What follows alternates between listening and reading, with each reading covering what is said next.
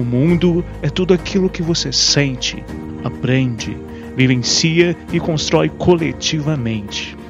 Falando de ciência e cultura, um canal de divulgação científica comigo, Delton Mendes.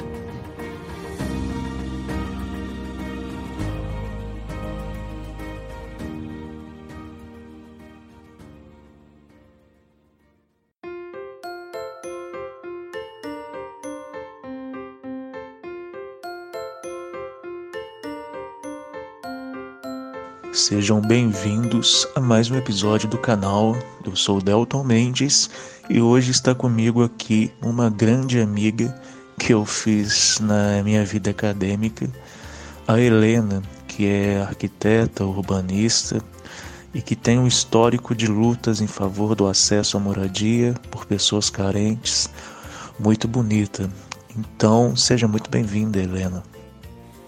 Olá, pessoal. Meu nome é Helena, eu sou arquiteta e, entre outros trabalhos, é, estou como assessoria técnica de um movimento de luta por moradia, a Associação dos Moradores Sem Casa, da cidade de Entre Rios de Minas. Esse é meu primeiro podcast, então eu estou vivendo junto com vocês essa experiência. E aí, nesse sentido, eu quero aproveitar e agradecer aqui para você, Delton, o convite e parabenizá-lo por ter sempre essas iniciativas assim de dar um salto para o futuro, de ir para frente e dizer que admiro essa sua incansável luta para ficar abrindo janelas novas nas cabeças da gente. Ainda bem que tem gente assim. Agradeço pelo carinho de sempre, Helena. É, e só frisar que eu tenho muito orgulho de ter conhecido você, é, o seu trabalho e você também é uma grande inspiração. O tema do episódio de hoje é moradia, cidade e nossas escolhas.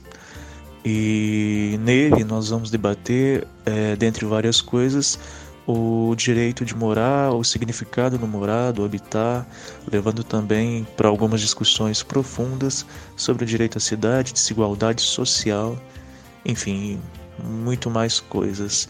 Então, partiu para o episódio.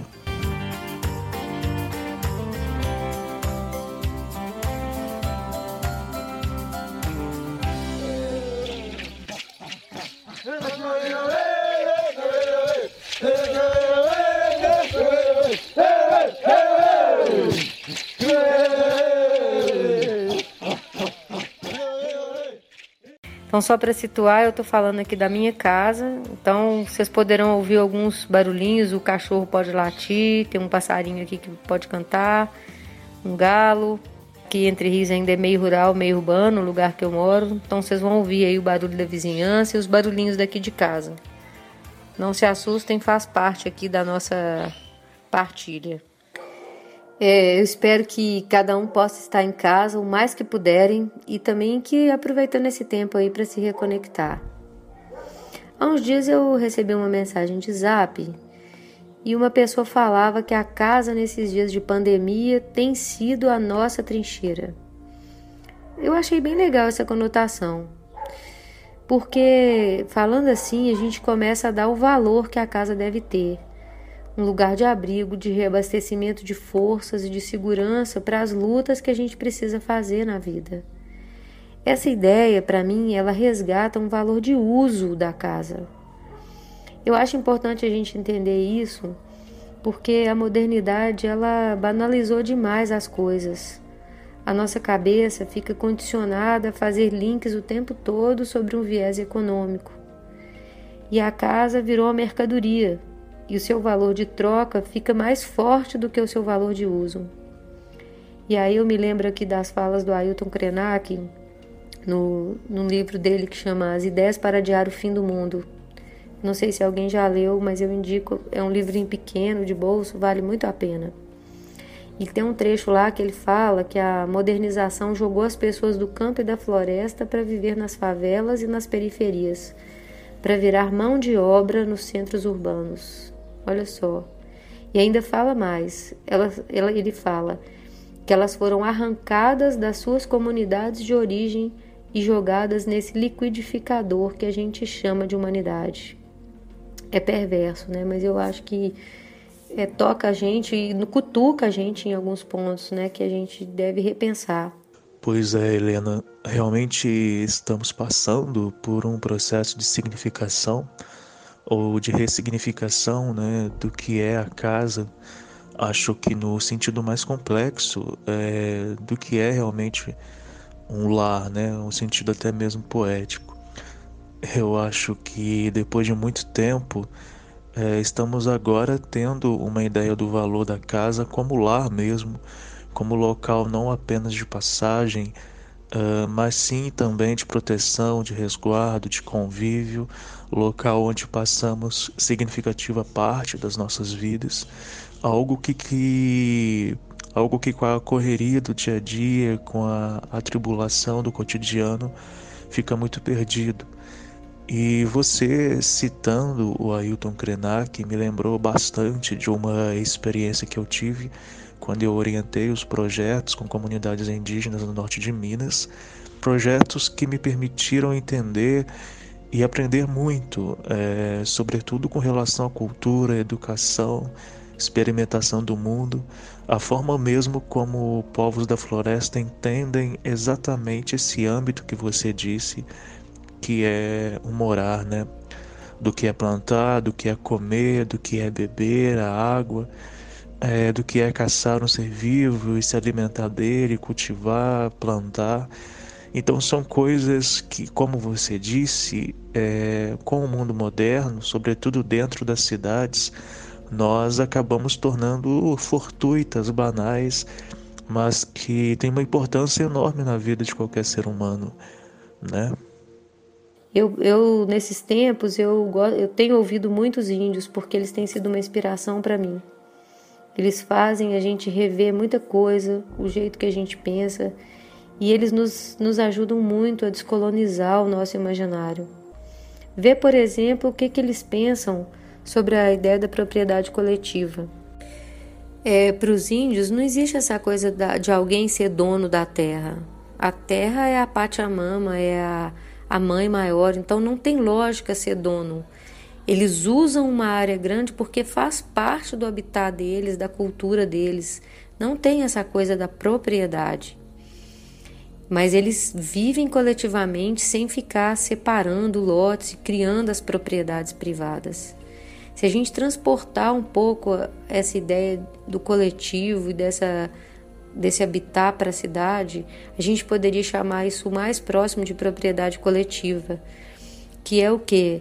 É, na propriedade coletiva, você tem o direito de uso da sua casa. A casa onde você está hoje, você, seus filhos, seus netos, bisnetos, tataranetos, toda a sua linhagem, toda a sua, segrega, a sua geração vai poder morar naquele lugar.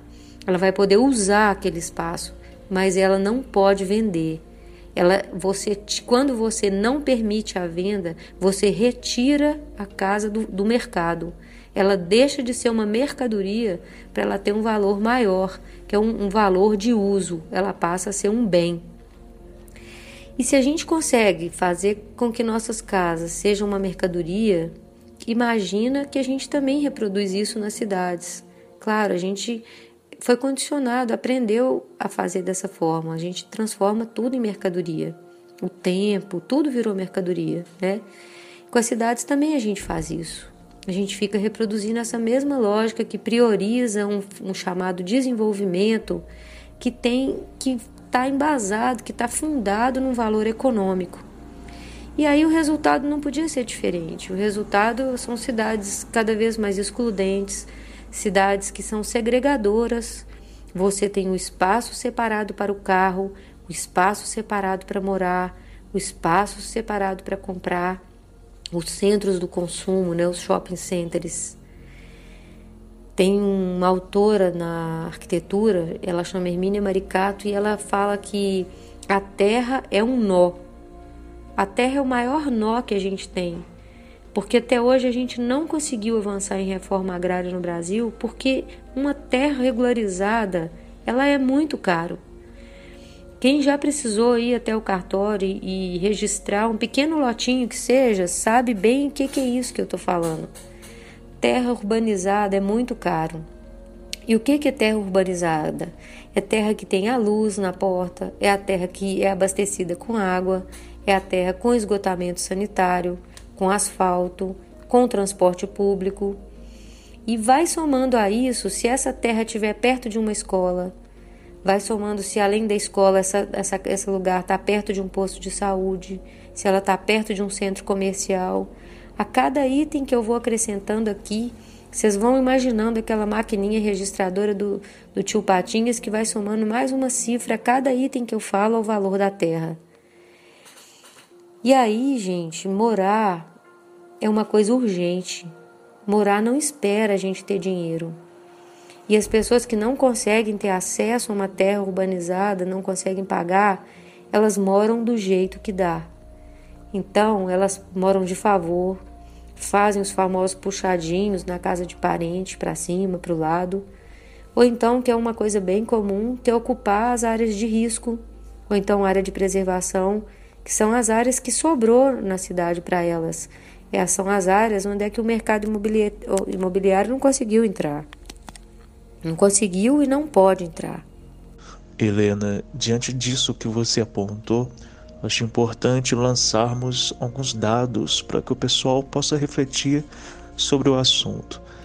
É, o IBGE liberou no dia 6 de maio agora, né, 2020, dados alarmantes sobre o acesso à água no Brasil, é, no qual, a partir desse estudo, é, aponta-se que cerca de 20 milhões de brasileiros, eu acho que 18,4 milhões de brasileiros, em pleno século XXI, não têm acesso à água encanada diariamente, e sobretudo no Nordeste.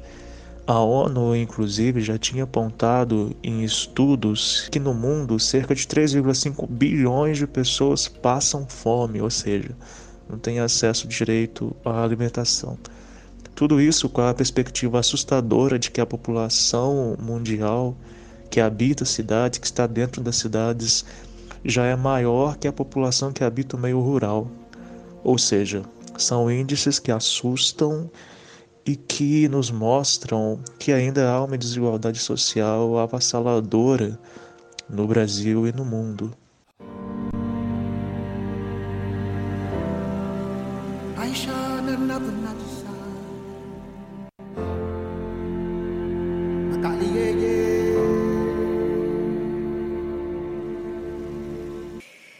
Bem, é, aqui em Entre Rios, né, uma cidade pequena, como eu comentei, então a lógica da terra é um pouco diferente, né? o mercado não é tão agressivo como numa cidade grande, mas também a gente tem muita gente sem casa aqui. Gente que mora, é, não é uma pobreza latente, mas são pessoas que passam muita dificuldade e não conseguiram ainda alcançar a sua casa. Então tem aquele problema de todo mês ter que reservar uma parte para pagar o aluguel ou ficar morando de favor até quando puder. Então, aqui em Entre Rios tem uma associação que ela já tem seis an 26 anos de atuação. E ela começou fazendo várias, ela fazia campanhas para reformar. É, começou com nove famílias, depois ela começou a comprar terreno, fazer loteamentos e aí construiu mais de 60 casas nisso. Quando foi em 2012, que foi quando eu me mudei para essa cidade, eu procurei essa associação, comecei a participar, me integrei a ela e nessa época a associação foi habilitada pelo Instinto Ministério das Cidades para participar, para fazer parte do Minha Casa Minha Vida, numa categoria que chamava Minha Casa Minha Vida Entidades, onde o recurso vem direto para a associação, não passa pelo poder público, pelo prefeitura, nem nada. Ele, ele sai do ministério, passa pelo agente financeiro, que é a Caixa, e vem direto para a associação. E ela é gerida com os associados. Tem um grupo de associados, são seis pessoas que gerenciam esse dinheiro.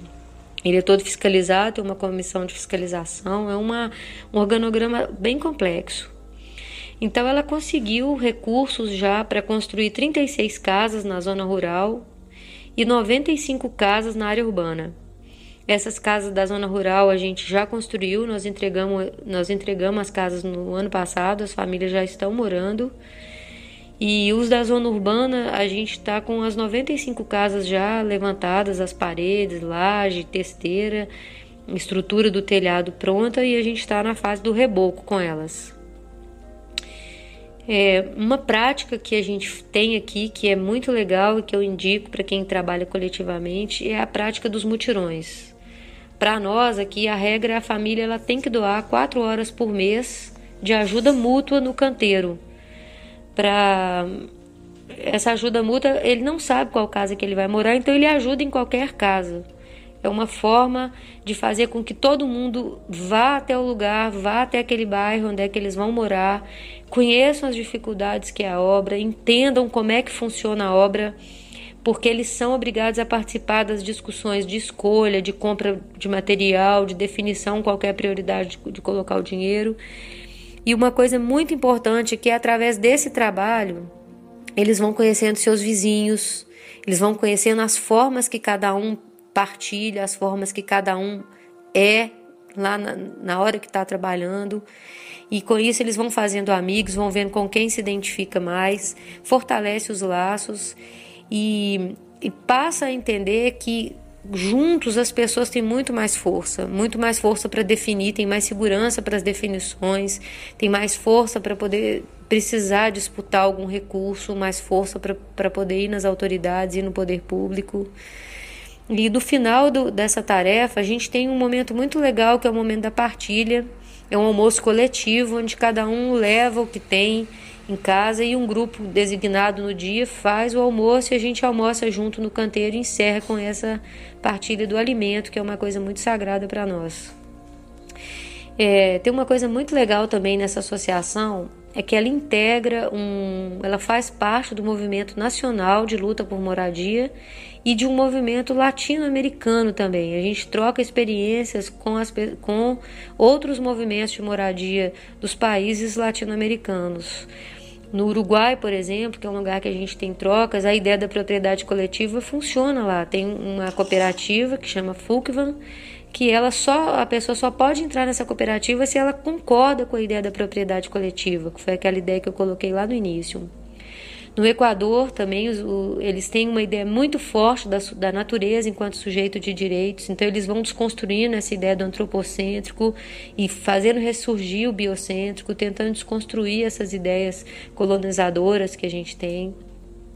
Na Argentina, eles têm muita experiência com o que eles chamam de retrofit, que é, é restauração de fábrica antiga para fazer propriedade coletiva, e com uma qualidade construtiva, uma uma definição técnica assim muito muito legal e muito preciosa.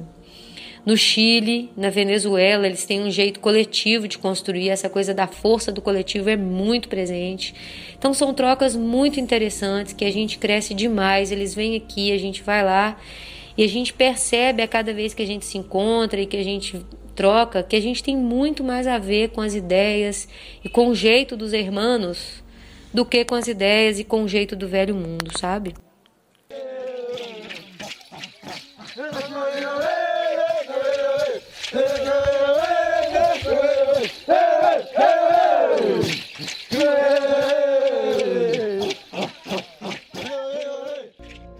A cosmovisão dos povos indígenas é bem diferente mesmo, né? É, acredito que eles apresentam um sincretismo profundo, é, associando diversas culturas, claro, inclusive a dos colonizadores, é, mas de algum modo há traços muito diferentes no que se refere à coletividade, à ideia de patrimônio coletivo, é, vivências comunitárias, autonomia criativa. Eu nunca fui em nenhum país andino nem, nem da América Central, mas eu tenho muitos amigos que foram e praticamente todos relatam esse sentimento de pertencimento social, cultural muito profundos. Bom, Helena, você teria algo a compartilhar no sentido de uma possível transformação de mundo? É, você acha que diante das coisas que têm acontecido, não só essa questão do coronavírus, né? mas coisas que têm acontecido aí desde o começo desse século XXI. Podemos, você acha que nós podemos estar caminhando para uma estrutura diferente de sociedade, é, percepções diferentes, particulares e coletivas? Que eu tenho me perguntado muito sobre isso e se você puder me ajudar um pouco nessa inquietação. Eu acho que uma ideia que eu sempre tenho, assim, um momento que eu estou vivendo, né, e eu quero compartilhar aqui, é que é importante, eu acho que a gente está vivendo um momento de transição daquele, daquele mundo cartesiano, né, do, do Aristóteles, e a gente está indo para um outro mundo. A gente está caminhando no sentido de um novo mundo que é um mundo holístico, um mundo das conexões, onde dois e dois para chegar no quatro ele dá muita volta, tem muita coisa, né? Não é tão exato assim mais, né? Um mundo um mundo bem mais do feminino, né? Onde tem outros pensamentos acontecendo junto. Então eu colocaria que a gente precisa focar em pensar muito em como descolonizar os nossos pensamentos. Como é que a gente faz para arrancar é, essa ideia de fazer que a gente coloca sempre em primeiro lugar a exploração sem sentido, sem limite, e que está levando sempre ao individualismo, que não vai levar a gente em lugar nenhum, exceto essas montes de doenças que a gente está vendo aí, né? Está visível para nós, a depressão, a ansiedade, a síndrome do pânico, o medo, todas essas síndromes atuais aí que a gente está vivendo. Porque a gente tem que reconhecer que nós somos seres sociais por natureza. A gente precisa uns dos outros. E essa era, eu acho que as palavras dela nesse, nesse momento de transição é assim, é isso, é descolonizar e se reconectar, reconectar conosco, com o mundo, com essa natureza, que ela é a mesma natureza, essa natureza que está aí fora, que a gente, né, é um, ela não está fora, ela é a mesma natureza nossa, é, a gente faz, a gente é uma natureza só, né? E que a gente acha um trabalho que dê um grande sentido à nossa vida que a gente seja o que a gente fala, né? Eu acho, eu tenho tentado cada vez mais me policiar nisso e tentar fazer isso, para a gente tentar ser um pouquinho melhor e contribuir nesse entorno que a gente está.